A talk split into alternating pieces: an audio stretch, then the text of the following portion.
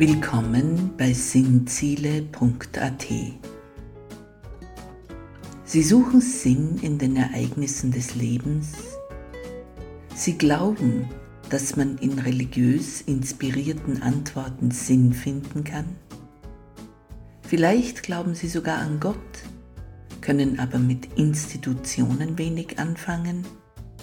Sie wollen lieber selber denken, selber nach Sinn suchen dann sind Sie hier richtig.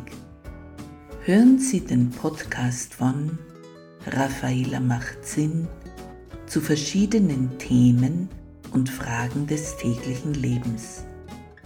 Tauchen Sie ein in sinnvolle Anregungen für Ihren Geist und Ihre Seele.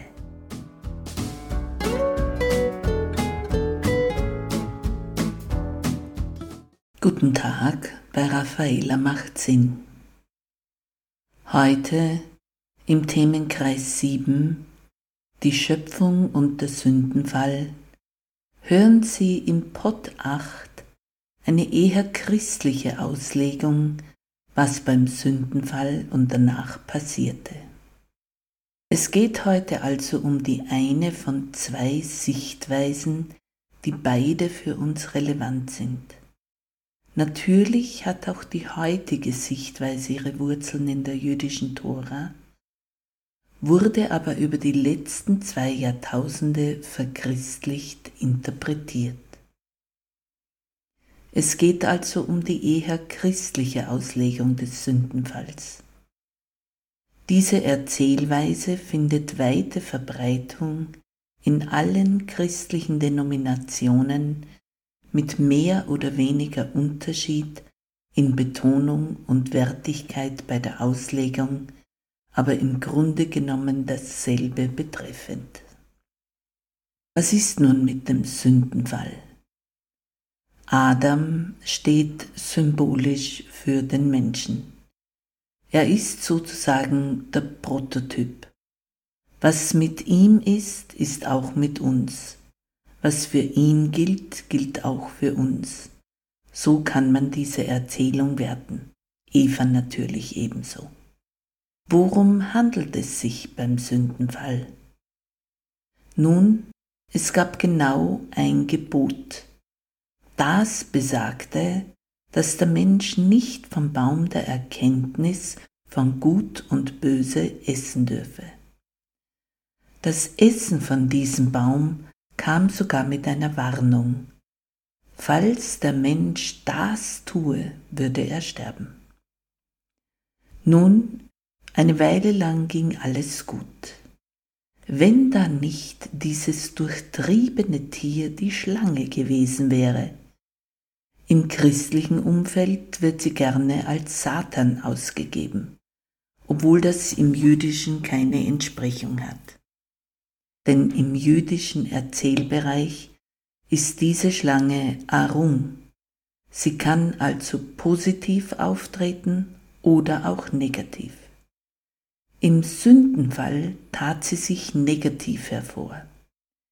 Sie machte sich an Eva heran, die gar nicht geschaffen war, als Adam das eine Speisegebot erhielt.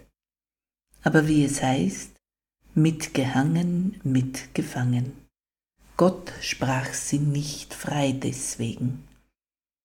Und als die beiden aßen von der verbotenen Frucht, gingen ihnen die Augen auf, und sie erkannten manches als gut, wahrscheinlich Gott als den ganz Guten, und sie erkannten manches als schlecht, zum Beispiel ihre gefallene Natur, mit allem, was dazugehört, physisch wie psychisch.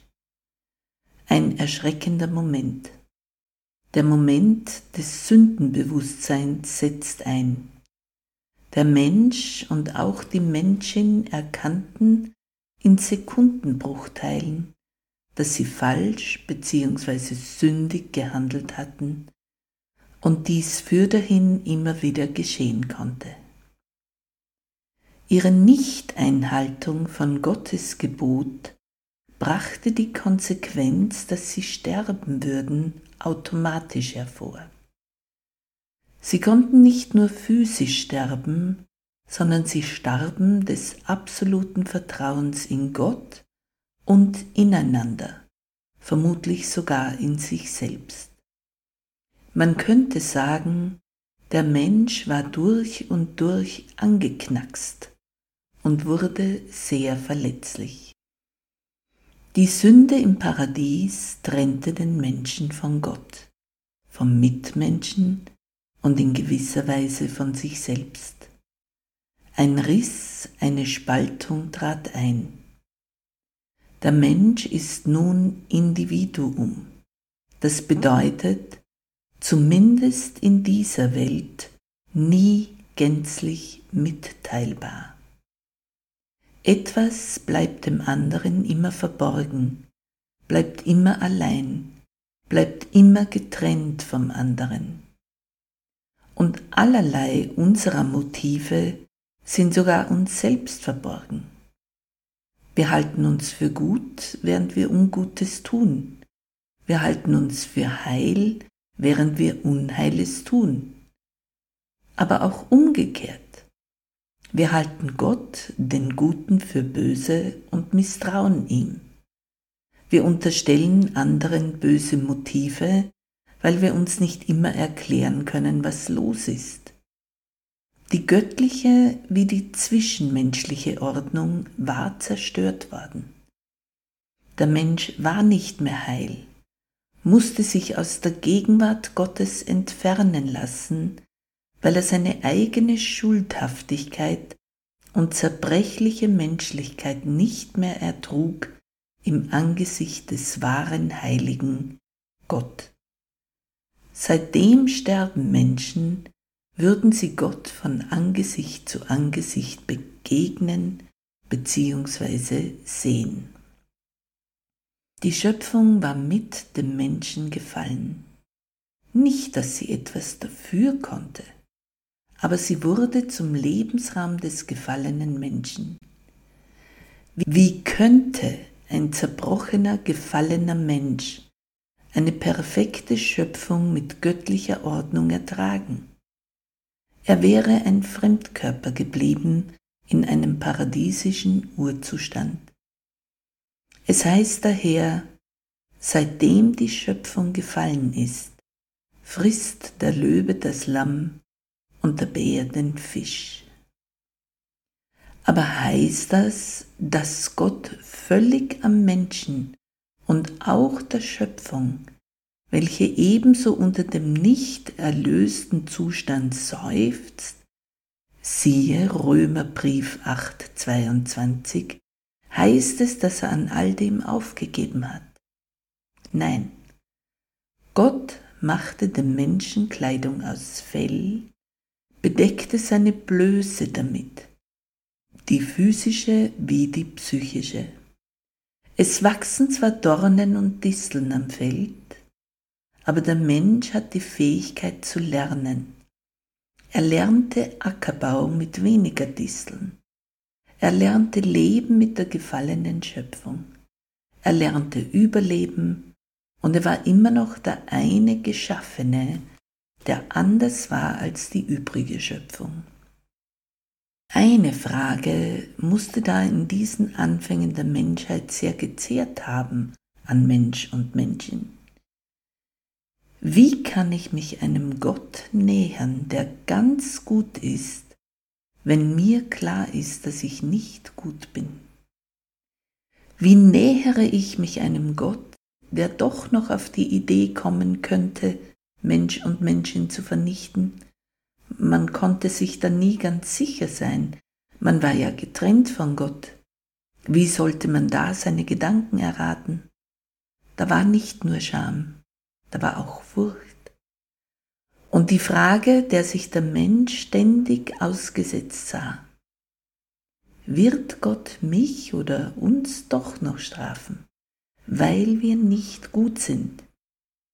Wie komme ich an eine Garantie, dass der große Gott gut mit mir, gut mit uns bleibt? Und dann fand sich der Ausweg. Opfer. Also opferte man Tiere stellvertretend für den Menschen. Manche Götter verlangten Menschenopfer. Der Moloch, dem die Menschen ihre Kinder opfern mussten, um ihn wohlzustimmen.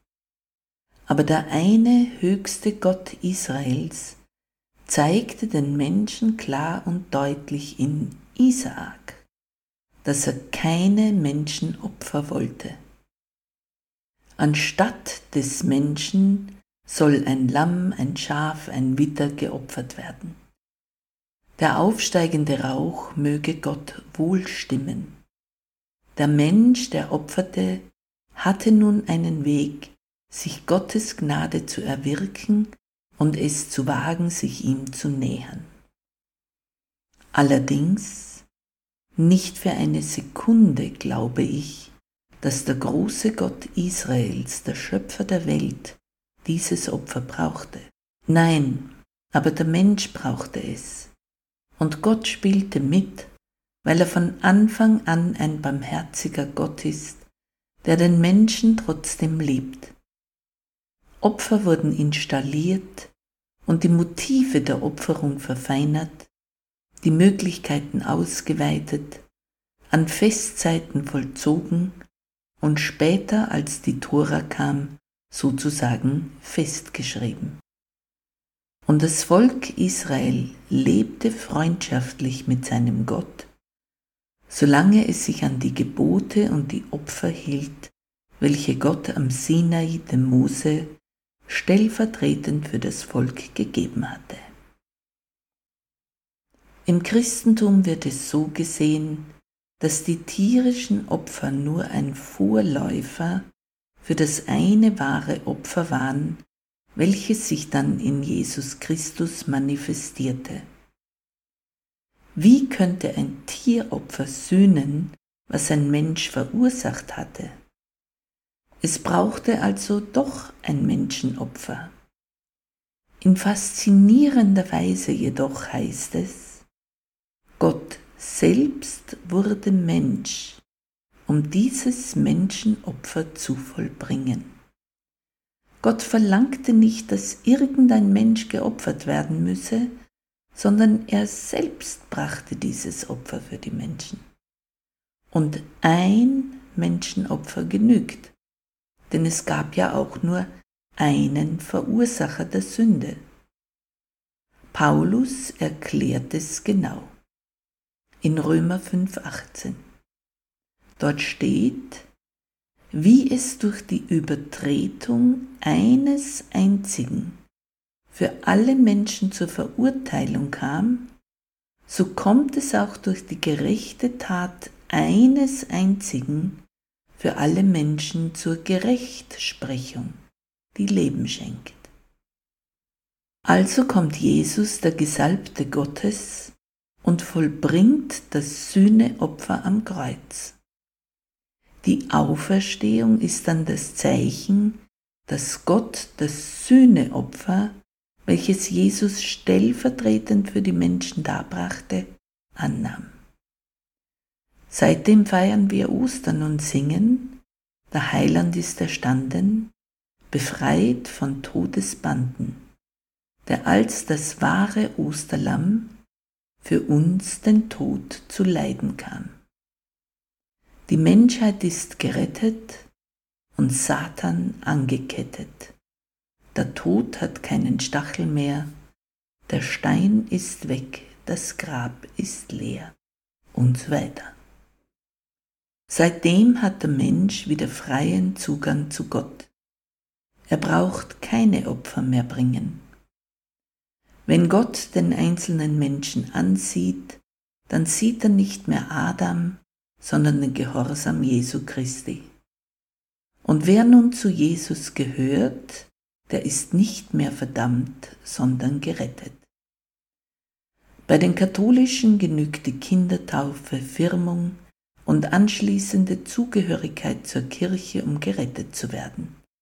Eventuell noch eine Beichte dazwischen und ein gottgefälliges Leben, wobei im Katholischen eingebaut ist, dass es der Mensch halt immer nicht schafft, so heilig zu leben, wie er sollte. Bei Evangelikalen, also den sogenannten Freikirchen, muss man sich zumeist noch einmal taufen lassen, nennt man Wiedertaufe, und um Vergebung der Sünden bitten, Jesus sein Leben übergeben und gottgefällig leben. Hier ist etwas weniger eingebaut, dass man nicht so heilig leben kann. Es wird einfach angenommen, dass man das natürlich schafft, zumindest laut Predigern. Die evangelischen stehen irgendwo in der Mitte dieser beiden Lebenshaltungen. So geht christliche Erlösung und es macht auch durchaus Sinn. Im jüdischen Bereich wird manches jedoch etwas anders betrachtet. Warum interessiert uns das? Weil es die jüdischen Bibelworte sind, die Jesus in den Aposteln vorlagen, sie also keine christliche Auslegung kannten. Wir werden uns das nächste Woche ansehen und auch noch die eine oder andere Ergänzung zur Schöpfungsgeschichte aus jüdischer Sicht vornehmen.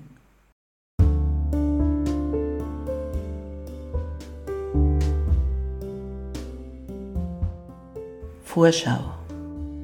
Hören Sie aus dem Themenkreis 7 Die Schöpfung und der Sündenfall den Pod 9 mit dem Titel Die jüdische Sichtweise und Ergänzungen am Sonntag, den 20. August 2023. Bis dahin verbleibe ich Ihre Raffaela und Gott segne Sie.